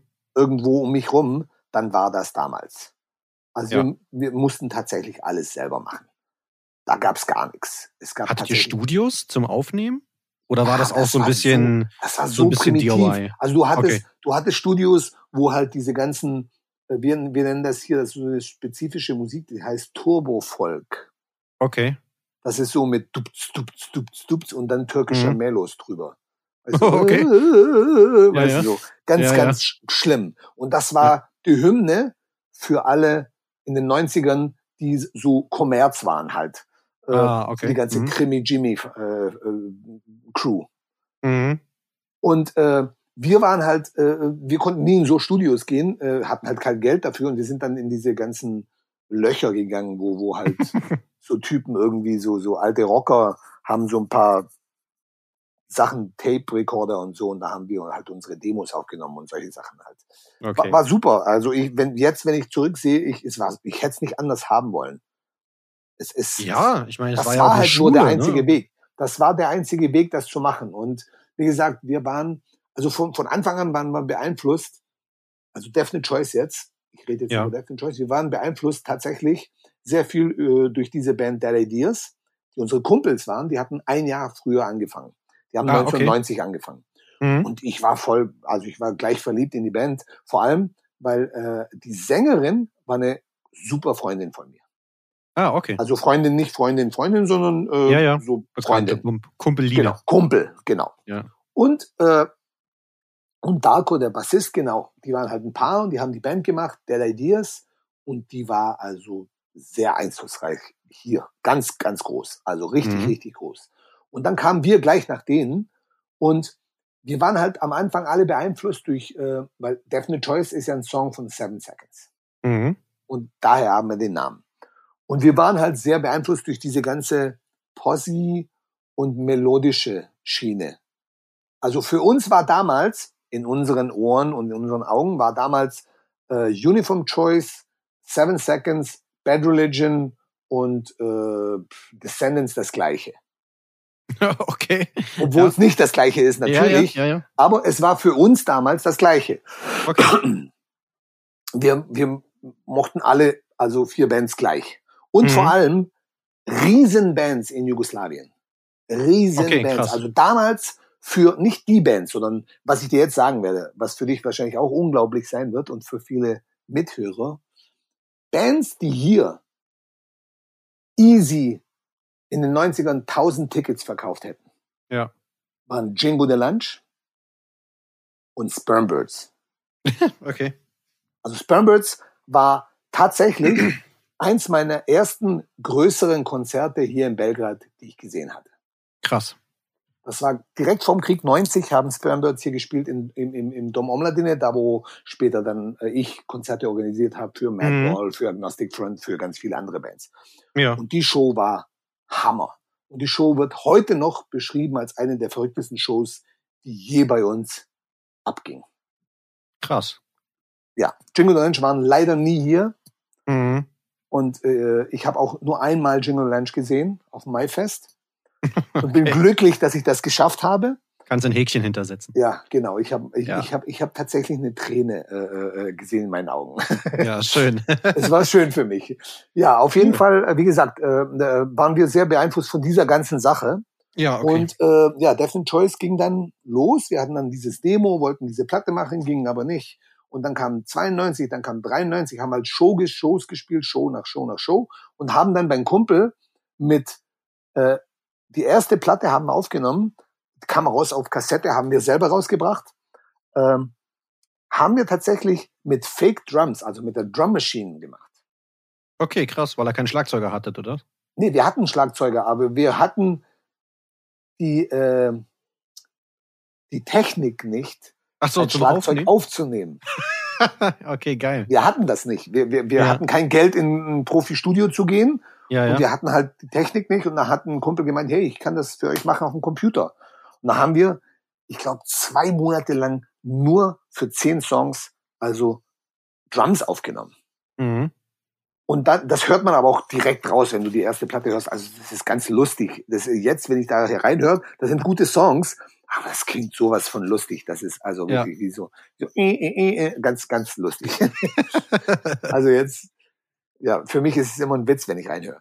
Aber es ist, es ist trotzdem, ich bin stolz drauf. Wir haben das in Genau. der Zeit geschafft. Wir haben was gemacht, wo um uns rum alles eingebrochen ist, haben wir was aufgebaut. Ihr habt weitergemacht und du hast ja parallel, äh, oder also war es parallel Hitman gestartet? Oder war das, eher so ein das Anschluss? war genau, das war 94. Das war 94, habe Mhm. ich mit, mit, mit meinem, mit meinem Bassisten, mhm. äh, der ist letztes Jahr verstorben, Ja. äh, Wiege. Äh, mit ihm habe ich äh, tatsächlich ein, ein Side-Project gestartet mit zwei anderen Kumpels, die in der ersten serbischen Biohazard Worship Band gespielt haben. okay, krass. die klangen und sahen aus wie Biohazard. Die waren mit Pitbulls auf der Bühne, die, ha- also die ganzen Nine Yards, alles. Mhm. Die waren Riesenfans von Biohazard. Und ja. Äh, ja, es war ja 93, 94, da waren Biohazard riesig. Ja, klar. Bio, Biohazard haben 96 hier in Belgrad gespielt vor dreieinhalbtausend Leuten. Wahnsinn, ne? Ja, das ist unglaublich. Das war, das war ein Riesenkonzert. Kann man sich So, halt gar nicht auf jeden vorstellen. Fall, auf jeden Fall haben wir mit den Jungs von, die Band hieß Wipe Out. Mhm. Äh, mit denen haben wir, eine, eine, also der Drummer und der, der Gitarrist äh, sind dann, wir haben dann eine irgendwo Proberaum gefunden und haben dort was gestartet und haben gleich auf der, in der ersten Probe haben wir zwei Songs gemacht. Die waren auch später auf unserer ersten Platte. Mhm. Und uns gefiel das so sehr. Aber jetzt nicht nur uns, sondern diese Dead Ideas, die ich Ja. erwähnt habe, die waren voll begeistert von der Band. Okay. Und haben dann gemeint, hey, die hatten dann irgendwie im Oktober 94, also wir haben angefangen Juni 94 Mhm. und die haben im Oktober 94 eine große Show gehabt in Belgrad. Haben gemeint, wir wollen euch als Support. Wir hatten sechs Songs. Ja. Und wir sind auf die Show gekommen und da waren 600 Leute auf der Show Mhm. und die gingen alle ab, wo wir gespielt haben. Stage Diving, also alles, alles, die, alles, was du dir vorstellen kannst von der verrückten Show, so war die Show. Ja. Und wir so pff, in die Hosen gepisst, also richtig vor Glück. Geil. Und äh, von da aus ging es dann für uns äh, viel, viel besser als für Definite Choice. Mhm. Definite Choice war immer noch, äh, also so eine, wir, wir hatten auch Videos und was weiß ich, so TV-Auftritte in so, so, so Musikshows und so. Also das wäre mehr so, so ein Crossover-Ding und, und Ja. kriegen auch gut. Aber es ging irgendwie für mich auch ein bisschen schon in die Richtung, die ich nicht wollte. Okay, weil du dich musikalisch auch so ein bisschen weiterentwickelt hast. Genau, ich wollte aber auch was anderes machen und ich wollte Okay. tatsächlich nicht mehr so viel mit Medien zu tun haben, sondern ich wollte mehr, dass es mehr Punk und Hardcore bleibt. Mhm. Also nicht so Okay. arrogant und, und irgendwie so elitistisch, sondern Ja, ja. mehr so, hey, also ich sehe mich hier nicht, ich sehe mich eher hier mit den Leuten auf dem gleichen Level. Ja, ja, ja. Und ähm, ja, und dann ging diese ganze Hitman-Sache los und das ging dann für uns ganz steil nach oben. Die ganze Zeit. Ich wollte gerade sagen, damit seid ihr ja dann auch, äh, wart ihr dann richtig unterwegs, ne? Äh, 18 Jahre lang. Ja. Und zwar die gleichen vier Jungs. Krass. Habt, hat's, habt das durchgehalten miteinander, ja? Wir liebten uns, wir lieben uns immer noch. Äh, wir hatten, wir hatten tatsächlich, wir hatten tatsächlich nur einmal, äh, äh, äh, äh, äh, also äh, ein Line-up-Change. Mhm. Das ist, wo, wo, wo, wo, äh, äh, wo unser Bassist nach Amerika gegangen ist, ist äh, mein, der ist jetzt, also der ist immer noch mein bester Freund und mein Trauzeuge und, und Reiko Mhm. kennst du wahrscheinlich auch. ja. Der hat auch mal Madball gefahren. Mhm. Also der ist dann reingesprungen. Also der war ja auf der ersten Show mit uns, der war auf dem äh, ersten Probe, äh, also bei, auf den ersten Proben mit uns, der war halt schon immer mit uns dabei. Okay. Auch seine alte Band Moblaw hat mit uns viel gespielt. Und also das war halt logisch, dass der gleich auf Bass einsteigt. ja, ja, ja, ja. Und mit ihm haben wir halt die letzten drei Jahre gespielt, aber sonst waren es die gleichen vier Jungs, 18 Jahre Cool. lang. Äh, mit der Band seid ihr richtig getourt? Mit Hitman? Äh, zweimal richtig getourt, aber viel, viel gespielt. Also wir haben tatsächlich bis 2000, weil wir konnten ja nirgendwo hinreisen ohne Visas und ohne. ja, ja, klar. Weißt du, und für uns war es halt schwer, weil unser Gitarrist, der ist halt ein Typ, der hat keinen einzigen Arbeitstag im Leben. Okay. Der ist äh, 1973 geboren. Mhm. Der hat noch nie eine richtige Arbeit betrieben. ähm, Okay. wie äh, zum Beispiel zum Job gehen und irgendwie Ja, ja. 9 to 5 oder irgendwie äh, Versicherung gezahlt oder äh, Rentenversicherung gezahlt oder so. Der war halt die ganze Zeit in den 90ern, weil da hat er auch keinen Vater und hat halt seine Mutter äh, war auch krank, hat er auf sie aufpassen müssen und und äh, auf sich selber auch aufpassen müssen. Der kam halt aus einer Gegend, wo Kriminalität ganz ganz groß geschrieben wurde. Der hat anderweitig sein Geld verdient. Der hat anderweitig sein Geld verdient. Mhm. Und ähm, ja, dafür, da, deswegen konnten wir kein, nicht alle Visas immer bekommen. Gut, war wahrscheinlich mit ihm dann eher schwierig, ne? Sehr schwierig. Ja, ja. Und dann, wo es dann äh, abging ohne Visas, 2010 würde ich sagen, äh, ging es dann auch für uns los mit, mit, also wir haben die letzten drei Jahre eigentlich äh, äh, ein paar Touren ge gemacht. Wir haben auch äh, die, die vorletzte Show, die wir je gespielt haben, war Saxon Summer in Leisnig. Mhm. Ja, genau, das war die vorletzte Show. Und das war leider auch die vorletzte Show, weil, weil äh, da haben wir äh, tatsächlich äh, erst mitgekriegt, dass unser Drummer ein Mhm. Herzproblem äh, hat. Weil Okay. ihm ging's nach der Show richtig, richtig, richtig schlecht. Ja. Und wir wollten auch ins Krankenhaus gehen, aber er hat gemeint, nein, nein, lass uns nach Hause fahren und das war's. Wir haben dann auch eine Show äh, äh geskippt und wir sind dann äh, nach Hause gefahren und dann haben wir gemeint, okay, jetzt spielen wir gar nicht, bis du erstmal deine Resultate bekommst vom Doktor. Und dann hat er das bekommen, dass er nicht mehr Drums spielen soll und auch nicht mehr Boxen trainieren soll und was er halt Mhm. alles gemacht hat. Und da haben halt die letzte Show äh, äh, also gebuckt und haben dann am äh, 19. Mai 2012 die letzte Show gespielt. Mhm, okay. Als ihr dann die, also ihr habt ja dann irgendwann mal außerhalb von, ich sag mal, Serbien, ne, ihr seid ja mal irgendwie Ja. rausgekommen, habt ihr dann auch mal woanders gespielt, jetzt unter anderem ja auch in Deutschland, bleiben wir mal bei dem Beispiel. War Ja. das was anderes für dich? Also war die, war die Szene anders als ja, ganz bei anders. dir zu Hause? Und ganz anders. Also, was waren die Unterschiede? Also was war anders für dich? was immer noch anders ist für mich. Okay, was vielleicht Äh, immer noch anders ist. Ja, das ist, ja genau, es ist immer noch anders für mich und es, hat- das ist irgendwie etwas, wo ich nicht rumkomme. Mhm. Und es tut mir jetzt wirklich leid, aber es wird jetzt wahrscheinlich vielen auch nicht gefallen. Aber ähm, raus. Sag es. äh, es ist alles irgendwie zu geschminkt. Mhm, okay. Ich weiß nicht, wie ich dir das erklären soll. Es ist Nee, alles das, ich zu glaube, das sagt schon alles. und es ist alles zu uniformiert mhm. und es ist alles zu konform. Mhm, okay. Und es geht um ganz viele andere Sachen. Es geht um, wer welche Schuhe trägt und wer welche Platten kauft und wer welche Farben von Platten hat und wer wie viel Farben von welcher Platte hat Mhm. und wer welche Jacken trägt, ob es eine Patagonia-Jacke oder eine North Face-Jacke ist oder wenn du das nicht hast, dann bist du halt nicht cool und wenn du das hast, dann bist du halt cool. Und das ist bei uns nicht der Fall. Ja. Bei uns Ah. haben halt Leute kein Geld. Bei uns geht's äh, immer noch um die Musik. Wenn du bei uns Ja. auf eine Hardcore-Show gehst, und das haben auch Leute, die aus Deutschland hier waren, vor allem und sehr willkommen sind, wie zum Beispiel Riskit, haben Mhm. es auch mitgekriegt, dass Leute hier mehr Liebe, nicht nur hier, sondern hier und in, In der Region, in der in großen. der Region generell, wo halt das Geld nicht an der ersten Stelle ist und wo, wo man halt viel äh, kämpfen muss und, und hat, hat keine Zeit, um irgendwie auf Festivals zu gehen. Und es gibt halt auch keine Festivals. Ja. Es gibt halt auch keine Plattenläden und coole Plattenläden und Sachen, wo du jeden Tag dir irgendwie äh, verschiedene Farben von Platten kaufen kannst. Du bist halt glücklich, wenn du eine Platte überhaupt kaufen kannst. Weil du, du musst dir vorstellen, hier arbeiten Leute einen Monat lang für einen Durchschnittslohn von 350 Euro im Monat. ja, das ist krass, ne? Also ich meine, es ist, es ist halt so. Es ist Ja, nichts zu absolut. bemitleiden, es ist halt so. Wir leben halt so. Das ist unser Leben. Wir leben halt so, wie wir leben. Und für uns ist es halt schwerer, Sachen zu äh, bestellen, kaufen.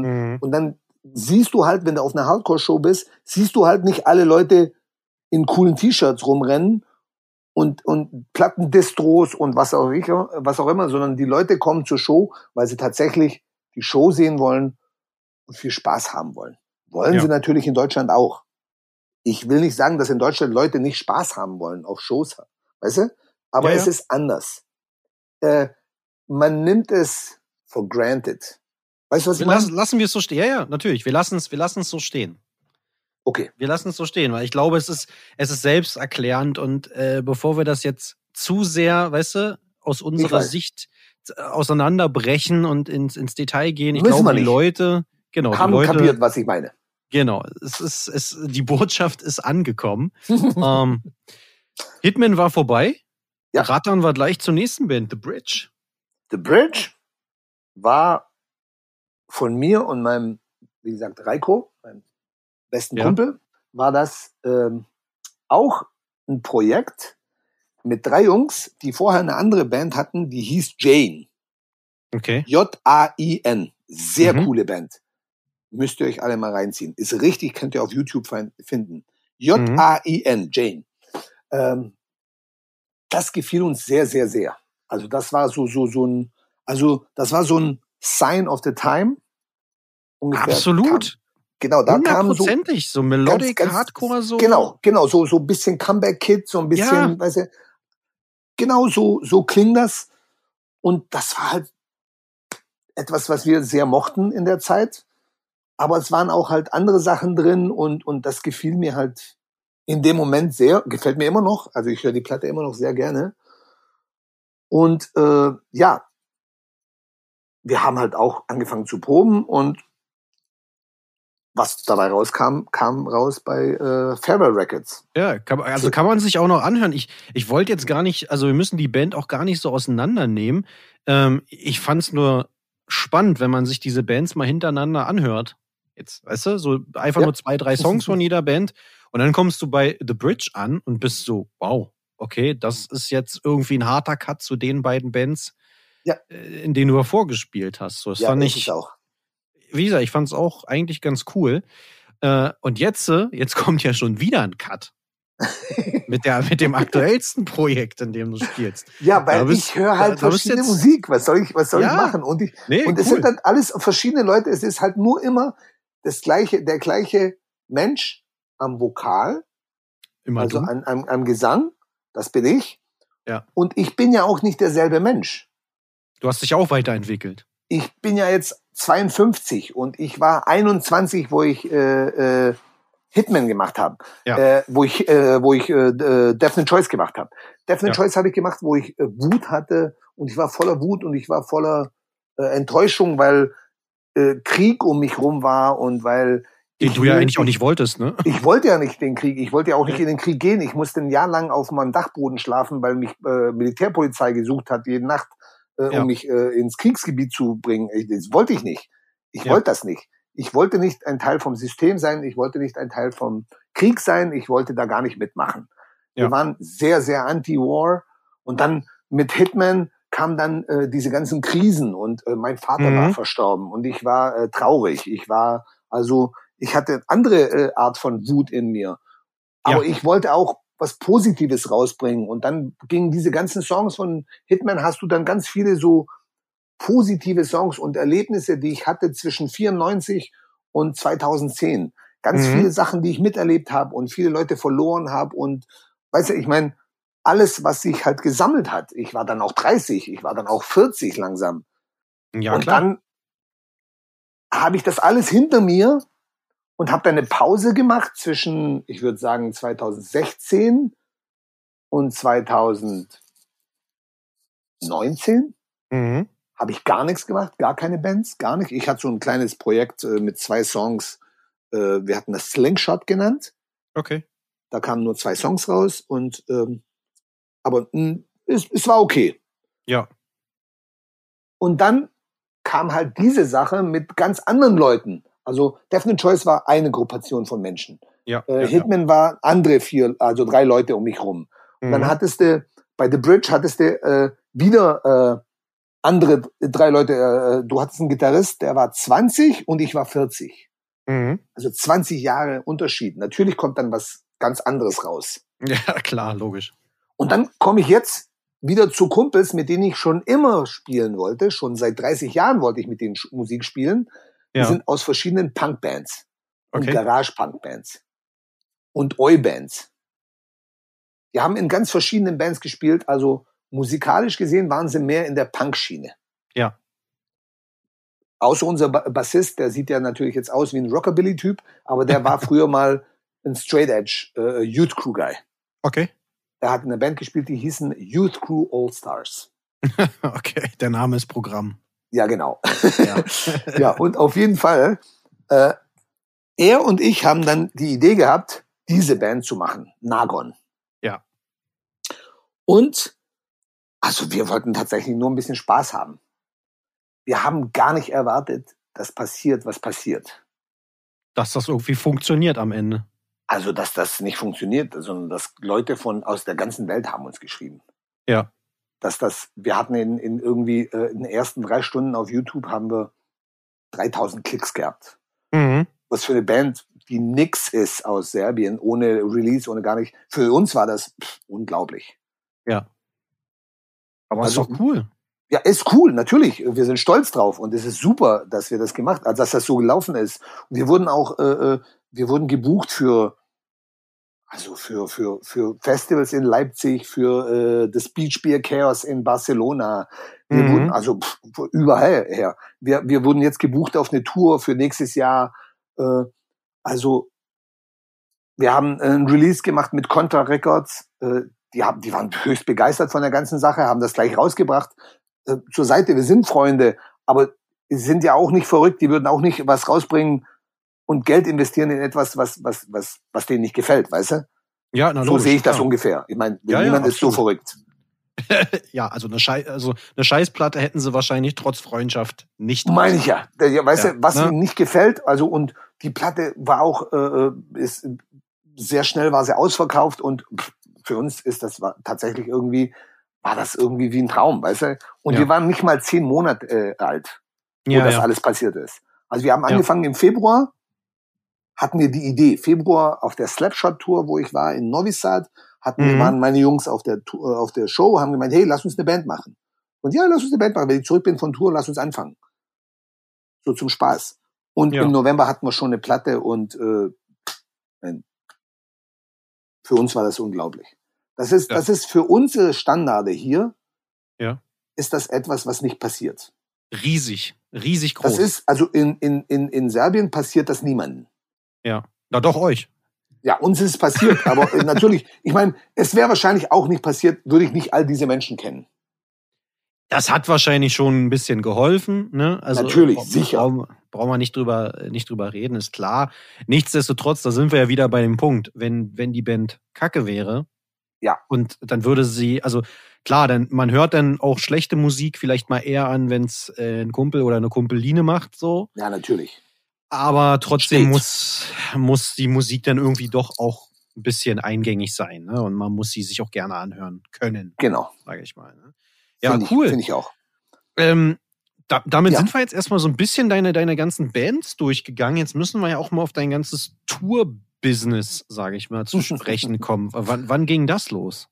Das ging los 2011 Februar, Okay. vor zehn Jahren. Mhm. Also davor, nur noch mal kurz, um das so ein bisschen einzusortieren. Davor warst du ganz normal arbeitstätig, sage ich jetzt mal, warst da Ja. unten in, in, in deinen Bands unterwegs, also hast Ja. dann immer in den Bands gespielt und so weiter. Mhm. Du hast damals auch schon angefangen, Shows zu machen. Ich war, ich war in den 90ern war ich, also ab Mitte 90er, ab 93 bis 2000 war ich Bartender Mhm. und habe die ganzen Bands gemacht. Okay. Ich habe schon Über 96, Telefon dann. Äh, 96, 97 habe ich die ersten Bands schon gebucht, lokal. Ja. Die ersten Shows gemacht, Festivals, kleine Festivals und so. für Mhm. lokale Bands, auch während dem Krieg, auch während den 90ern, äh, 99, wo es, äh, wo wir gebombt wurden, Mhm. 70 Tage lang, gab es dann Shows, zum Beispiel, das war, das ist interessant, wir hatten Shows, die gingen ab 2 Uhr nachmittags bis 5 Uhr nachmittags Ja. Und dann ging der Strom aus, weil äh, es durfte ja kein Licht sein, weil wir wurden ja ja, ich wollte gebombt. gerade sagen, oh, ist das krass. Wahnsinn. Ja. Und dann wirst du die ganze Nacht gebombt, bam, bam, bam, bam, bam, bam, bam, bam, Ja. bam. Und dann am nächsten Tag stehst du auf, gehst du wieder zur Arbeit und dann spielst du Shows oder machst halt, gehst zu einer Party oder was auch immer. Und dann an der Nacht wirst du wieder gebombt und so weiter. Sie- 74 Tage lang so. Und ähm, danach, Das muss man jetzt an der Stelle, nur dass ich mal dazwischen gerätsche, das hast du jetzt halt einfach mal so, naja, dann wirst du halt gebombt, dann gehst du arbeiten und dann wirst ja, du wieder das, das, bebombt. da, da gewöhnst du dich dran. Das ist, es klingt, ja, aber es äh, ist klingt, trotzdem so weit klingt weg, krass. so surreal. Es ist völlig unrealistisch eigentlich. ich weiß, ich habe schon tausendmal drüber geredet und deswegen so, deswegen ist es immer äh, jedes Mal, wenn ich es wieder erzähle, ist es mehr und mehr für mich etwas ist halt passiert. Was soll ich tun? Ja, ja, ja. Ich musste da durch und es ging halt nicht anders. Und ich konnte jetzt du. nicht einfach sagen, ey, ich will da nicht mit, mitmachen, oh, ich will jetzt weg von hier. Ja, klar. Geht nicht, weißt du? Du Ja. bist hier, du musst damit leben. Die ersten fünf Tage scheißt du in die Hosen und gehst in den Keller mit deiner Mutter und, und, und alles um dich rum wackelt und kracht und deine Fenster brechen ein und, weißt du? Mhm. Aber nach fünf Tagen gewöhnst du dich halt dran. Da machst du Ja. neue Fenster rein, machst Duct Tape drauf, damit es eigentlich einbricht, wenn, wenn die Bombe einschlägt in der Nähe und dann war's dann. ja. Und hoffst, dass die Bombe nicht bei dir einschlägt. Ja. Weil anders kannst du ja nicht. Du kannst nicht sagen, nee, ich will jetzt nicht mitmachen. Nee, nee, du bist mittendrin, also du hast Du keine bist ja Wahl. da, du kannst nicht, Ja, mit, nicht ja. mitmachen. Du, du musst da sein, weißt du? Ja. Und ja, und so war's halt. Ja. Und es, ich bin durch und ich habe es überlebt und äh, wir haben es alle überlebt. Also viele von meinen, die meisten meiner Freunde haben es überlebt. Ja. Viele haben es nicht überlebt. Und ähm, ja, wir sind durch. Durch die 90er und wir sind durch das Ganze durch. Und dann kamen die 2000er und das war dann cool. Dann, kann, dann fingen halt die Shows an. Mhm. Dann habe ich halt die ersten Shows gebucht. Ja. Die größeren Shows. Ja. Und dann sind wir auch auf ganz viele Shows gegangen. Da haben wir halt unsere Freundschaft aufgebaut mit der Sophia Hardcore-Szene, mit, Ah ja, mit dem anderen Alex. genau. Genau. Und er und ich kennen uns seit 2000, wo ich die Integrity Show, 2001 wollte ich eine Integrity Show machen in Belgrad. Okay. Und die kamen nie nach Belgrad. Die sind nicht hierher gekommen. Weil Mhm. die kamen auf die slowenisch-kroatische Grenze und wollten durch Kroatien nach, nach Serbien. Okay. Und die kroatischen Grenzbeamten wollten sie nicht durchlassen, weil sie nach Serbien wollten. Ah, okay. Ich weiß nicht, wer damals Tourmanager war, ist auch nicht äh, wichtig, aber die konnten halt nicht kommen. Ja. Und für uns ist dann pff, die Welt zusammengebrochen und wir so, oh Scheiße, was machen wir jetzt? Und Mhm. Ich war, ich hatte damals einen Laden, ich wollte halt irgendwie was machen, äh, äh, was vergleichbar wäre mit, äh, damals war das für uns äh, Nastrovje Potsdam und Mhm. Cortex und weißt du, die ganzen äh, äh, Early Sachen. Plattenmerch. Ja, Plattenmerch und so, so, so hatten, hatte ich einen Laden aufgemacht, äh, auch für Skateboard-Sachen und so. Mhm. Und das ging dann so drei, vier Jahre lang und in der Zeit habe ich halt ganz viele Shows gemacht. Da habe ich halt die ganze Sache angefangen. Also die erste Sache, die erste Sache, die ich machen wollte eigentlich mit mit mit äh, mit MAD, war 96, wo der erste Waffenstillstand war, Mhm. wollten wir eine Ignite Show machen. Okay. Hatten wir gebucht, wurde aber abgesagt und äh, ist nichts da, ist nicht passiert und das war's dann, egal. Und dann Mhm. war wieder Krieg und bla bla bla und ja äh, und äh, 2000 fing dann das Ganze an mit äh, wir wollten die Integrity Show machen, ging nicht. Da haben wir danach, äh, ich glaube, das nächste war Agnostic Front. Die erste Agnostic Front Show in Belgrad. Ja. Ich glaube, da waren 900 Leute auf der Show. Krass. Ja. Hammer. Was hat der Hammer Eintritt Show. gekostet zu der Zeit? Also, ich glaube, das waren sieben Euro oder so. okay. Also für uns war das viel Geld, 800 Dinar. Ja, das das, kann ist ich mir hier ganz viel vorstellen. Geld. Das ist Ja. viel. Also, aber trotzdem waren ganz viele Leute da und es war super. Die Show war Mhm. also Hammer, Abriss. Und äh, danach haben wir einen Madball gemacht, dann haben wir Stretch Arm Strong gemacht. Dann lief Dann es sozusagen. Also dann sind die Bands gekommen, ja. Ja, t- 25 to Life einmal, 25 to Life zweites Mal. Ganz viele Bands halt. Also in dem Mhm. äh, Deadline, bla bla bla. Also da ging's los. Bam, bam, bam, Ja. eine nach der Ja, anderen. Also nicht jetzt, äh, ihr müsst euch nicht vorstellen, dass das jetzt hier äh, jeden Monat zehn Shows war. Nein. Das war, also in einem Jahr Nein, das war wir jetzt- vielleicht fünf, sechs, Genau. fünf, sechs Genau. oder sieben Shows. Ja, ja. Die so waren und ganz viele lokale Shows. Mhm. Also 2000 war halt der Boom für, für die serbische Szene. Da ging's richtig ab. Da gab's ganz viele Bands und wir hatten tatsächlich ganz viele lokale Shows, äh, die äh, jeden Freitag und jeden Samstag zum Beispiel, wenn du eine Show hattest irgendwo, waren die Shows ausverkauft. Mhm. So 300, 400 Leute. Ja. Hammer. Richtig gut. Ja, Ja, und irgendwie ist was passiert äh, äh, Ende der äh, äh, 2000er und dann ist alles wieder eingebrochen. Ja. Und dann kam auf einmal diese ganze Sache, die überall in der Welt kam. Und die heißt Internet. genau. Und dann war auf einmal nicht mehr cool, wenn du die Band hörst, sondern wenn du die Band hörst. ja, okay. Und dann kam es auf einmal zu diesen ganzen verschiedenen Hardcore. Nicht nur einer, sondern vier verschiedene Hardcore. Ja, ja. Du weißt, was ich meine. Ja, ja. Also alles war verschieden. Jeder wollte, ist auch okay, ist ja auch in Ordnung. Jeder soll machen, was er will. Mhm. Aber eine Szene, die alles, die bis dahin zusammen funktioniert hat, als eine Einheit, wurde zu neun kleinen Szenen. Und die Shows waren nicht mehr 400 Leute, sondern waren neun mal 50 Leute. Okay. Und so ging es dann eine Weile lang. Ja. Also nur die großen Shows waren halt besucht Die Du Kleinen halt- nicht mehr. ja, klein nicht mehr und wie Ja. halt überall. Habe ich ja überall auch mitgekriegt, dass es so Ja, ist. genau. und 2011, äh, also ich habe halt die ganzen Shows gemacht und bla bla bla. Und äh, irgendwann mal habe ich eine Einladung bekommen, eine Tour zu fahren mit AK. Ja, okay. AK war Tourmanagerin Ja. und sie hat einen Van gefahren und sie braucht den Fahrer für einen zweiten Van. Es war die Tour Death Before Dishonor und Mongoloids. Ah, fein. Ja, 2011. Ja. Und die war 36 Tage lang. Also Opa. das war auch eine Okay. der längsten Touren, die ich in einem Stück gemacht habe für eine Band. Ja. Und gleich die erste. Äh, Stockholm am weitesten im Norden, Lissabon am weitesten im Süden. Boah, krass. und alles zwischendrin. Ja.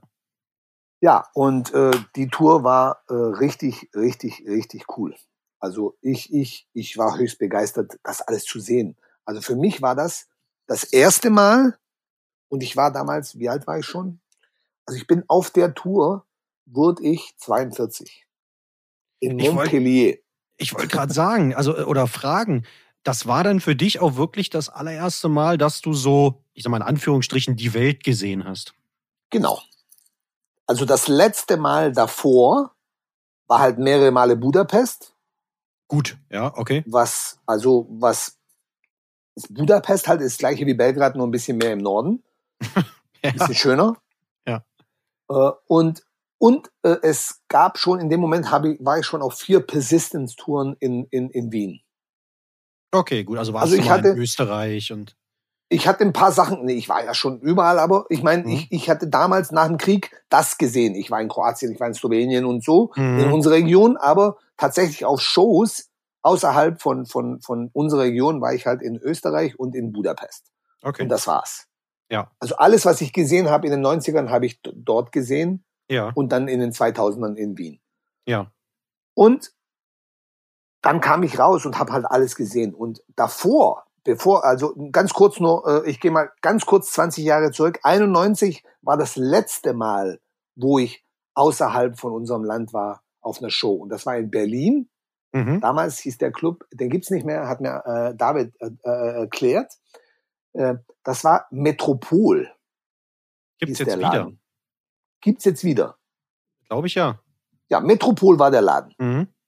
Und der hatte so zwei Treppen hoch und da habe ich tatsächlich, ich wusste nicht, wer die sind und so, da habe ich tatsächlich äh, Jingo the Lunch gesehen und habe auch Schlumpf getroffen und äh, habe auch äh, David getroffen, weil David war ja davor in Belgrad mit Slapshot.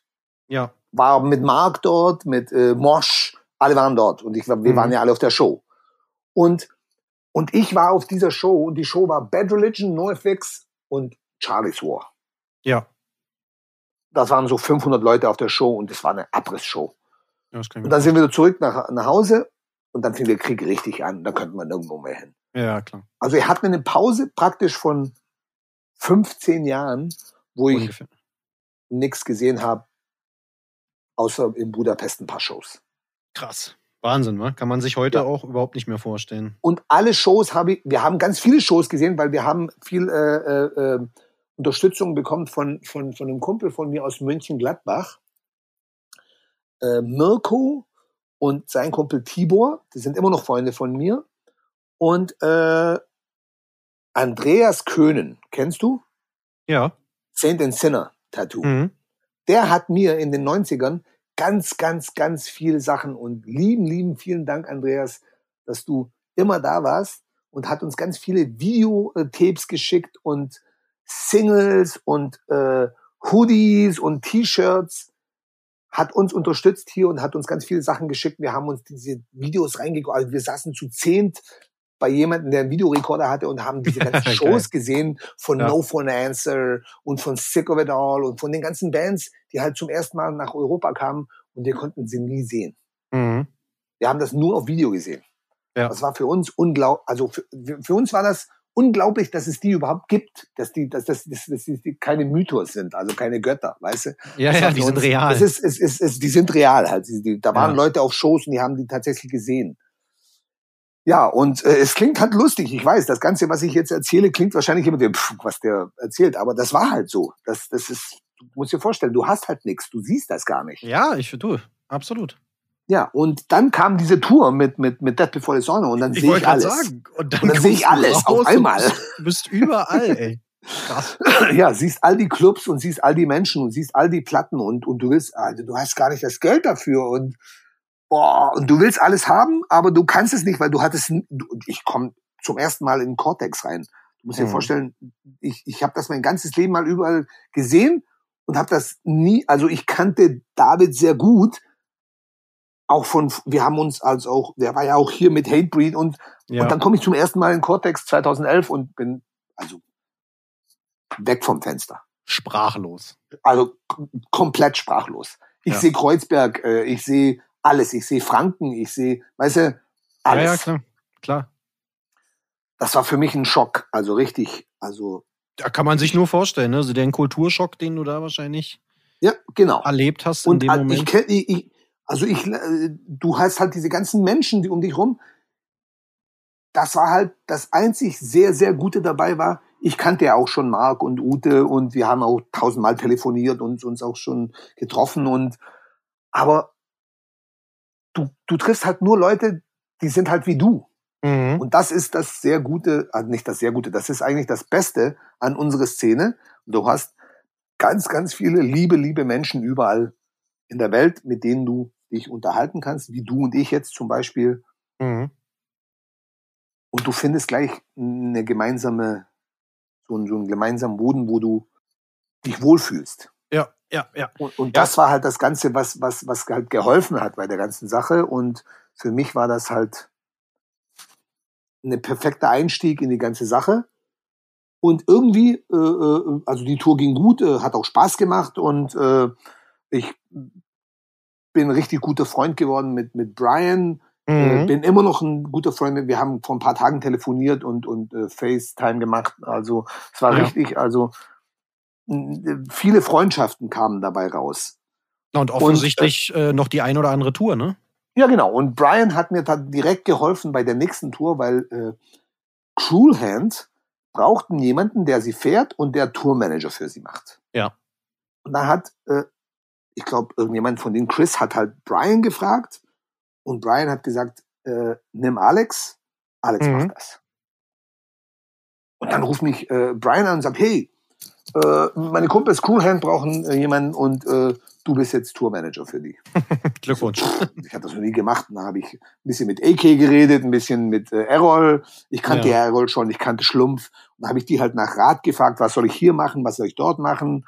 Und ja, irgendwie habe ich es geschafft. Und die erste Tour ging dann super und die waren halt auch, äh, wir wurden auch Freunde. Und dann haben wir gleich nochmal eine Tour gemacht im Sommer. Und ja, und dann im November hatte ich eine Tour äh, im gleichen Jahr, also äh, hatte ich also diese erste mit Dead Before the Sauna und dann Mhm. Cruel Hand und dann nochmal Cruel Hand im Sommer und dann nochmal Dead Before the Sauna im Sommer. Also AK konnte nicht die ganze Tour machen, weil sie musste umsteigen nach, äh, auf Blood for Blood, glaube ich. Okay. Dann habe ich die zweite Hälfte von der Sommertour von Dead Before the Sauna gemacht. Und danach im November habe ich War of Ages gemacht. Okay. Das war eine super Tour. Da war ich, also, äh, da hatten wir einen Fahrer und ich war nur Tourmanager. Und da war ich richtig, also von den Jungs bin ich begeistert. Musik geht so, ist auch nicht unwichtig. Ich meine, für mich Ja. ist immer der Mensch wichtiger als Mhm. äh, was er also als die Musik, die er macht. Ja. Äh, und die sind richtig super nette äh, und gute äh, Menschen und und ich finde die also sind immer noch gute Freunde von mir und wir sind auch regelmäßig in Kontakt. Mhm. Und ich kann tatsächlich sagen, es ist mir eine Ehre, dass ich die kenne. Genauso wie Brian zum Beispiel. Ja, ja, ja. Okay, ja krass. und die Jungs von Crewhand sind halt alle nette. Ich hatte halt Glück von Anfang an, dass ich tatsächlich nur nette Menschen hatte. ja, um keine, kei- keine Ausfälle. Genau, tatsächlich. Okay, dann bist du. okay, ähm, dann bist du jetzt äh, zehn Jahre, na gut, jetzt mit Corona äh, sieben, acht Jahre bist du ja dann mehr oder weniger regelmäßig auf Tour gefahren. Ne? Äh, Ja, neun, neun, ja, neun, acht. Ja, irgendwie acht, 2011, ja, acht. irgendwie, Ja. ich glaube 2019 ging das mit der, oder wann ging's? Nee, 20 ging's mit der Pandemie los, ne? Irgendwie, das ist alles schon wieder Ja. Schall und Rauch so ein bisschen. Gibt's einen, eine, eine Venue, eine Stadt, einen Ort, wo du besonders gerne immer wieder zurückkommst? Oh, viele. Viele, ja? Viele, ja. Tatsächlich viele. Ähm, zum Beispiel Berlin alles. Okay. Egal. Egal. Egal also, also ist, äh, ist mir tatsächlich egal, wo ich bin, in welcher Venue in Berlin. Ich liebe alle. Okay. Weil ich liebe halt Berlin. Berlin ist irgendwie mein zweites Zuhause, habe ich das so erlebt wie mein zweites Zuhause. Mhm. Äh, Dresden, Chemiefabrik. ja. Also Leipzig, Coney Island, Barcelona oder Badalona, Estrapero. Okay. Ah, so viele gibt's. Also es gibt tatsächlich so viele. Okay, kannst du jetzt Äh, nicht runterbrechen. Essen, Okay. alles. Also tatsächlich, ich könnte jetzt einen ganzen Tag lang drüber reden. Okay, okay. Aber das liegt ja dann auch irgendwie immer ein bisschen daran, dass man nette, also mit einer netten Band unterwegs ist, die Mhm. Veranstalter eigentlich alle ganz okay sind, oder? Ja, ja, Gab's- ja, ja, ja. Hattest du auch Totalausfälle? Ich meine, du hast es gerade angeteased, aber gab es auch mal. Ja, es gab, es gab Bands, mit, mit denen, äh, äh, die habe ich tatsächlich auch gebannt, die, mit denen will ich auch gar nicht mehr. okay, du hast die Tour aber zu Ende gebracht? Ja, ja, jede Tour. Ich, ich, Okay. ich, äh, ich nehme jeden meinen Job, den ich mache im Leben, egal ob es jetzt Touren ist oder was auch immer, ich nehme den hundertprozentig ernst und ich will, ich gebe 150 Prozent, egal ob es mir gefällt oder nicht gefällt. Mhm. Ich beende, was ich anfange. Und danach äh, gehe ich dann entweder meinen eigenen Weg oder äh, mache halt weiter und bin Freund mit Mhm. demjenigen. Boah, okay, krass. Ähm, d- ja, wie gesagt, äh, wahnsinnig, wahnsinnig verrücktes Großwerden. Ne? Das ist, äh, ich kann es ja irgendwie nur noch mal wiederholen. Es ist alles so weit weg mit, dann fallen da einfach mal Bomben runter. Und naja, und dann machst du halt weiter und irgendwie, Da musst du ja. ja, ja, na klar. das ist halt im du. Leben so. Du kannst halt nicht. Äh, Naja, äh, in meinem Leben war es bisher noch nicht so. ja, ich weiß, aber du hattest vielleicht andere Probleme, äh, die du im Leben hattest. Weißt du, ich meine, Keine lebensbedrohlichen wie Bomben. ja, das ist halt. Es ist halt so. Ich kann jetzt nicht. Ich meine, ich sag's jetzt auch nicht irgendwie. Oh, ich bin ein cooler Typ. Ich Nein, nein, nein. Nee, ich, ich, ich, ich hätte es am liebsten, wenn ich es nie durchgemacht hätte. Absolut. Ich hätte es am liebsten, wenn ich nie erfahren müsste, wie es ist, äh, die ganze Zeit Freunde zu verlieren oder weißt du, dass deine Eltern sterben, wenn du jung bist oder weißt du, ich meine, Ja, das klar. willst du ja nicht, das will ja niemand, weißt du, ich meine, ich will, ich wollte das ja gar nicht. Ich, ich, ich wollte einfach nur mit all meinen Kumpels äh, Hardcore-Punk-Musik machen und, und, und Spaß haben und Ja. ich, was alle anderen 20-Jährigen haben wollten. Ja, na logisch. Klar, absolut, absolut. Aber Und wir haben auch das Beste draus gemacht, was wir konnten. Wir haben ja nicht, wir haben ja nicht äh, geheult. Wir saßen ja nicht in unseren Zimmern und haben, äh, wir können jetzt nichts mehr machen und bla bla bla. Nee, wir haben das Beste draus gemacht. Wir haben ganz viele Shows gespielt. Wir haben trotz dem ganzen Krieg und trotz der ganzen Scheiße, die uns rum äh, war, wir haben hunderte von Shows organisiert und gespielt. Überall in Serbien. Und wir waren auch die erste Hardcore-Band, Hitman war die erste Hardcore-Band, die 2000 in Kroatien gespielt hat nach dem Krieg mhm. die erste serbische Hardcore-Band, die nach Kroatien gegangen ist, in die legendäre Barake ja. in Kutina. Das ist ein Ort zwischen, also vor Zagreb, so 60, 70 Kilometer vor Zagreb ist ein Ort an der Autobahn.